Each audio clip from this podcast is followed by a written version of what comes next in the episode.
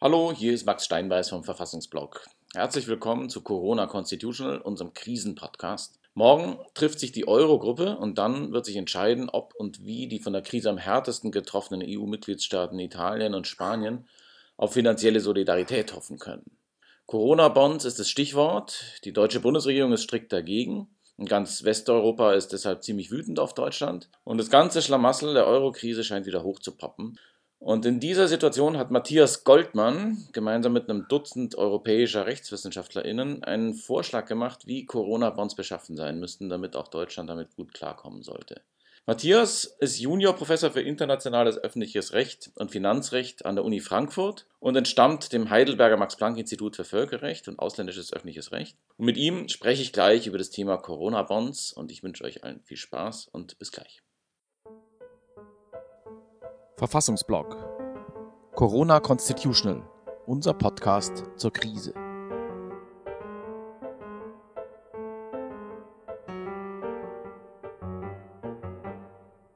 Unser Thema sind Corona-Bonds. Dazu hast du äh, zusammen mit einer Reihe von sehr äh, kenntnisreichen und prominenten Kolleginnen einen Vorschlag gestern auf dem Verfassungsblog veröffentlicht. Ähm, lass uns mal vielleicht anfangen mit, der, mit einer Art von Problembeschreibung. Worum geht es hier überhaupt? Was ist das Problem, das mit Corona-Bonds gelöst werden soll? Was sind die Alternativen dazu? Ähm, und was sind äh, deren Vorzüge und Nachteile? Ja, das Problem, das die Corona-Bonds lösen sollen, ist eigentlich die tiefe wirtschaftliche Rezession, die jetzt aufgrund der Corona-Krise den ganzen Euroraum erfasst und das auch noch in einem extrem ungünstigen Zeitpunkt, ähm, wo sich eigentlich der Süden der Eurozone äh, immer noch nicht von der Finanzkrise erholt hat. Es ist ja so, dass man eigentlich heute am Ende eines, ja, man könnte sagen, verlorenen Jahrzehnts steht, was Wachstum und was auch Resilienz der dortigen Wirtschaft betrifft. Und ähm, äh, dazu kommt jetzt eben diese akute Krise, die auch eine gesunde Volkswirtschaft wirklich an de, den Rande ihrer Leistungsfähigkeit bringt. In dieser Krise zeigt sich dazu noch, dass eben diese verlorenen Jahrzehnt, dieses verlorene Jahrzehnt nicht spurlos an den Ländern vorübergegangen ist, sondern dass da auch entscheidende Infrastrukturlücken bestehen, also insbesondere natürlich bei den Krankenhäusern, die sind hoffnungslos überlastet. Es gab da viele Sparmaßnahmen, die man für notwendig erachtete, als man noch nicht gedacht hat, dass sowas wie die Corona-Krise mal kommen könnte. Also es multipliziert sich hier eigentlich das, was man aus der Vergangenheit an Problemen mitschleppt, mit den akuten Problemen. Und das könnte wirklich dazu führen, dass die Eurozone für äh, die Südländer zunehmend problematisch wird. Also dass ihnen einfach schwerfällt, die Finanzbedingungen, die die Eurozone auferlegt, einzuhalten, was gerade Staatsverschuldung betrifft und so. Und auch überhaupt, man braucht ein gewisses Gleichgewicht in der Eurozone. Und das wird jetzt nochmal verschärft. Also es geht darum, den betroffenen Ländern, äh, was ja potenziell über kurz oder lang alle sein können, oder vielleicht sogar werden, den Zugang zu der notwendigen ähm, finanziellen Leistungsfähigkeit, um aus dieser Krise wieder rauszukommen, zu gewähren und die Lasten davon ein bisschen solidarischer zu verteilen. Was macht da der Corona-Bond und im Unterschied wozu? Mhm. Genau, also der Corona-Bond ist eigentlich sozusagen ein großes Investitionsprogramm für äh, die gesamte Europäische Union, also eigentlich grundsätzlich für alle 27 Mitgliedstaaten. Das ist die Idee. Was ist der große Unterschied zu eigentlich fast allen anderen Vorschlägen? Alle andere Vorschläge sind entweder auf akute Hilfe jetzt in der Not konzentriert. Also wie kann man zum Beispiel gewisses Equipment oder wie kann man ähm, gewisse kurzfristige Haushaltslücken ähm, schließen. Oder sie sind so konzipiert, dass also die Länder separat für sich gewisse Hilfen finanzieller oder welcher Art auch immer abrufen. Es gibt aber eigentlich keine keinen Ansatz, sozusagen ein Gemeinschaftsprojekt zu schaffen. Und das ist eigentlich das, was wir mit den Corona-Bonds erstreben. Also es soll Investitionen geben, die äh, nicht nur den Staaten jedem für sich separat zugutekommen, sondern Investitionen in gemeinsame europäische Anstrengen. Und die können ganz verschiedener Art sein. Also das fängt eigentlich damit an, dass man in Europa sowas wie eine ja, Pandemieinfrastruktur aufbauen könnte. Dass man in Europa Mechanismen einrichtet, wie man zum Beispiel die Lasten in so einer Krise verteilt, wie man zum Beispiel die Produktion von entscheidenden Gütern wieder anregt, wie man das auch reeuropäisiert, wie man dann gleichzeitig natürlich dann so die wirtschaftliche Krise nachhaltig behebt, indem man zum Beispiel Voraussetzungen schafft für Zukunftstechnologien, für ähm, Antworten auf die Digitalisierung, auf die Klimaprobleme und so. Da kann man sich ähm, sehr, sehr viele Projekte überlegen, die eben nicht jeder Mitgliedstaat allein für sich unternehmen soll, sondern die eigentlich zu einem großen Teil von den Staaten gemeinsam angestoßen werden sollen oder auf jeden Fall auf eine koordinierte Fassung. Damit ist das was ganz anderes als zum Beispiel Eurobonds. Eurobonds, da kriegt jedes Land ein bisschen Geld davon und macht damit, was es will.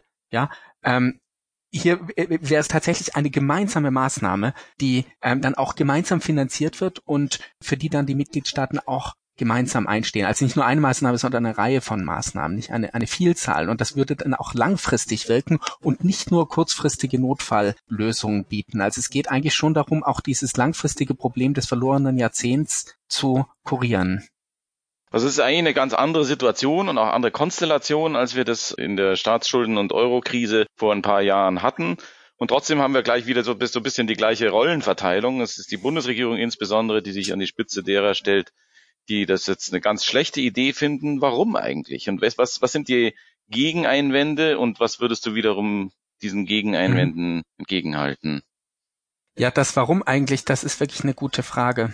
In gewisser Weise steht da natürlich die Furcht dahinter, dass sozusagen der deutsche Steuerzahler ausgenutzt werden könnte. Das versucht dieser Vorschlag mit den Corona-Bonds gerade zu umgehen, indem man sagt, es geht hier nicht darum, dass plump ausgedrückt die Reichen für die Armen zahlen, sondern es geht darum, dass alle einen Beitrag leisten zu gemeinsamen Projekten, also zu Projekten, die allen zugutekommen.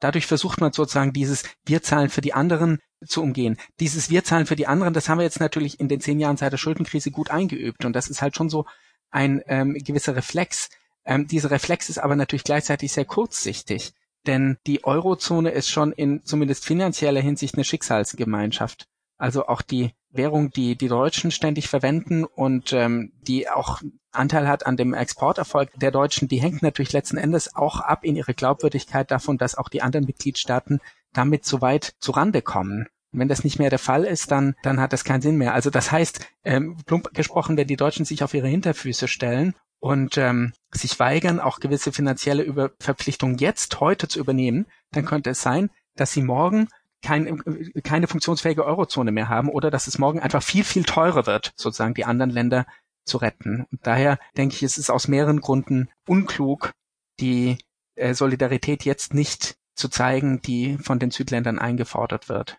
Ja, es ist auch im Eigeninteresse der Deutschen. Ja, das muss man schon sehen. Im langfristigen Eigeninteresse auf jeden Fall sozusagen die ganze Assoziationskette, die hier ausge, ausrollt bei dem Stichwort Corona-Bonds mit seiner schon sprachlichen Nähe zu den Euro-Bonds, führt total in die Irre. Also No Bailout, Moral Hazard, diese ganzen Schlagworte, die wir aus der, aus der Diskussion um die Euro-Krise noch im, im Hinterkopf haben und die sofort aufploppen bei, dieser, bei diesem Stichwort, ähm, sind eigentlich Fehlsignale, wenn man so will.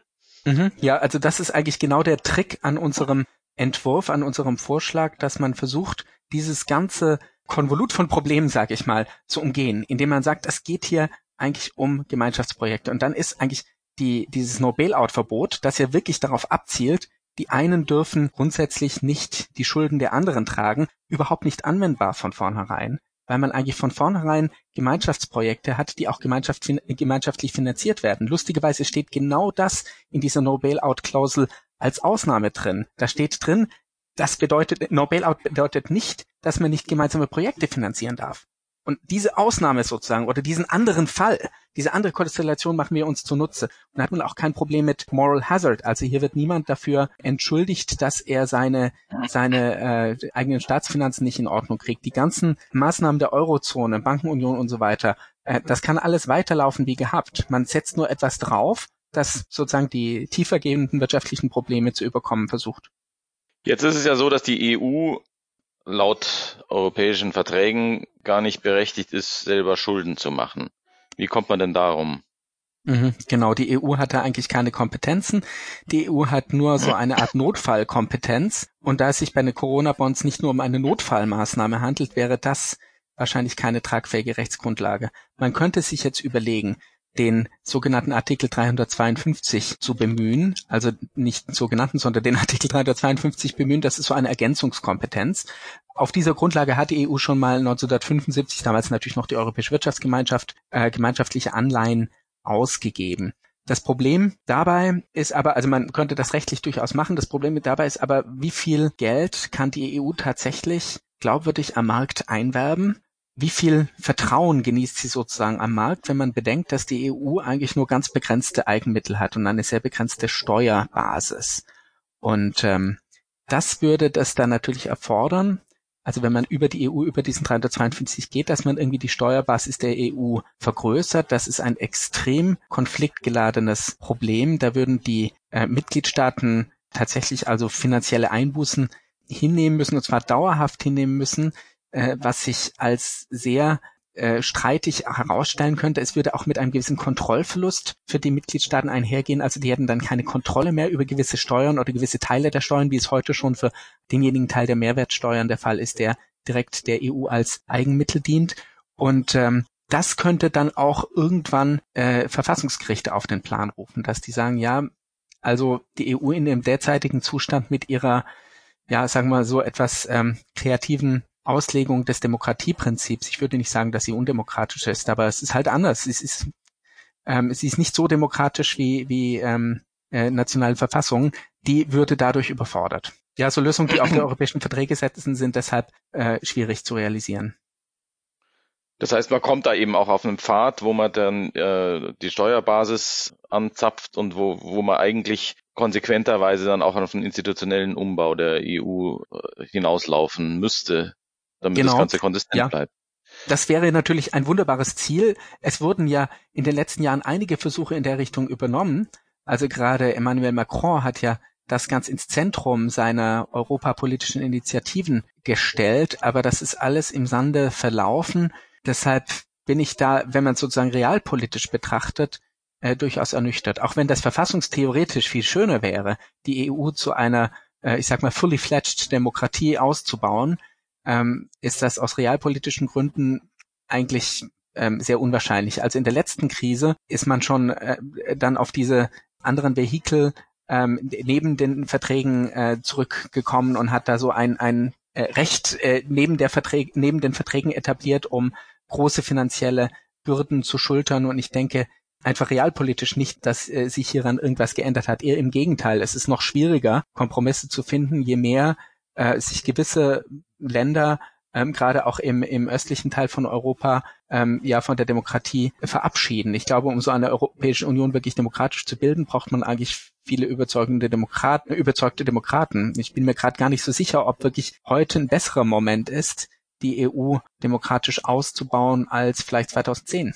Das wäre wahrscheinlich auch der Punkt, wo ich am ehesten noch irgendwie selber auch ins Nachdenken komme, bei aller Betonung der Notwendigkeit von Solidarität und, und Lastenverteilung und so weiter, dass man eben eigentlich sozusagen auf, in die, sich in die Gefahr begibt, auf halbem Wege stecken zu bleiben und einerseits wirklich es notwendig gemacht zu haben, die, die, die demokratische Legitimation dessen, was die EU da macht, auf eine neue Grundlage zu stellen und andererseits aber genau das nicht tun kann, weil man es eben jetzt mit Mitgliedstaaten zu tun hat, die sich überhaupt nicht mehr darauf verständigen können, was mit Demokratie eigentlich gemeint sein soll und eben und Ungarn und Polen äh, jedenfalls mal zwei Länder sind und das können ja auch sehr schnell noch mehr werden oder vielleicht sind es schon sind es schon mhm. mehr und, und vielleicht hat es auch die die erreicht es eben auch irgendwann die die Eurozone, die da auch mit so einem Veto Position in, in dieser Hinsicht dann auch nochmal wuchern können und dann die ohnehin schon schwächlichen Möglichkeiten der EU, sich zur Wehr zu setzen gegen diesen Raubbau an ihren Legitimationsressourcen, der da betrieben wird und an den, an den Vertrauensressourcen ähm, zur Wehr zu setzen. Also wie geht man damit mhm. um? Äh, ja,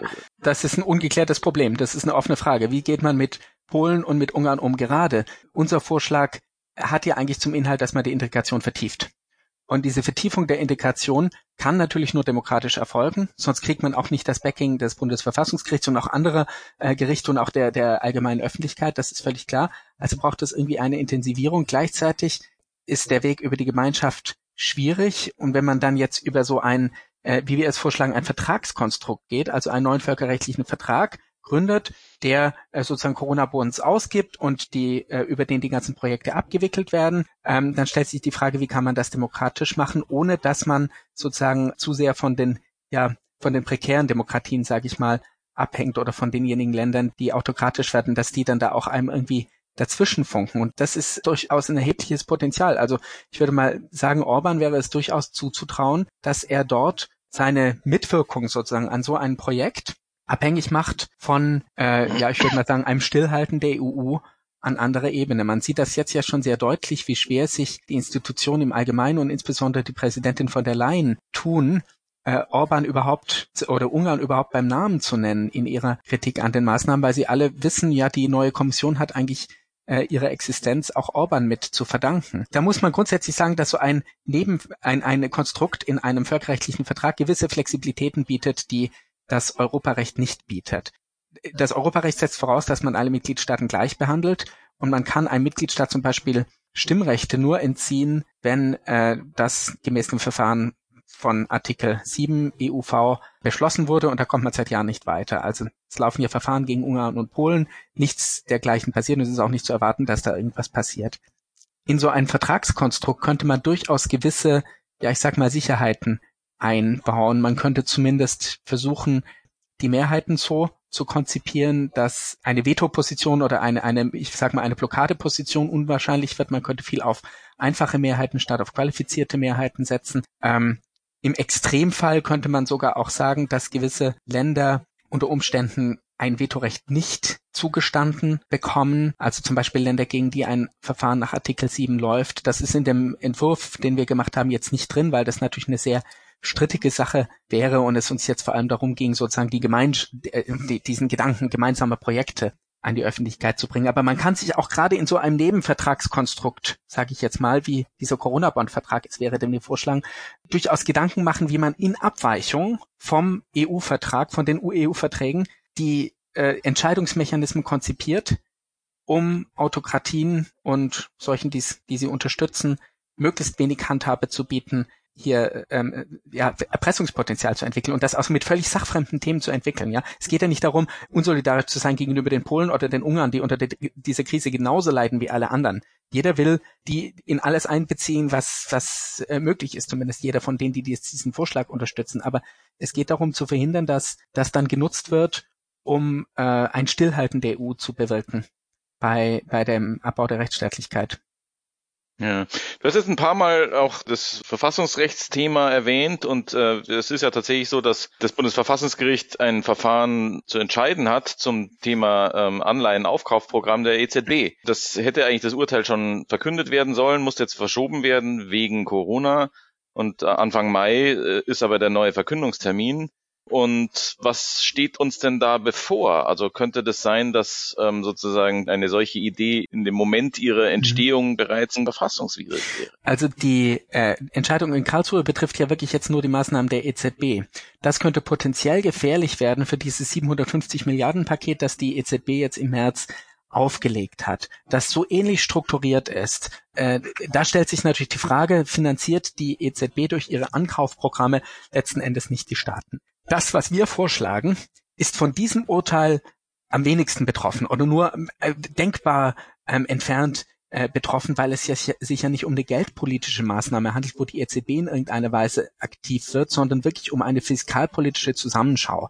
Das Bundesverfassungsgericht hatte auch manchmal Probleme damit äh, gehabt in der Vergangenheit. Da geht es dann darum, werden die Risiken für Deutschland überschaubar bleiben. Wir haben das mal so grob durchgerechnet und die Risiken wären nicht größer als beim ESM, als im Rahmen des ESM. Und damit äh, denke ich eigentlich, dass unsere Lösung verfassungsrechtlich sogar sehr sicher ist, also auf jeden Fall sicherer als die EZB. Ja, vielen Dank. Also morgen nach dem Treffen der Eurozone werden wir wissen, wie es mit der Sache weitergeht. Und ich glaube, viel mehr kann kaum auf dem Spiel stehen. Und deswegen kann man da nur die Daumen drücken.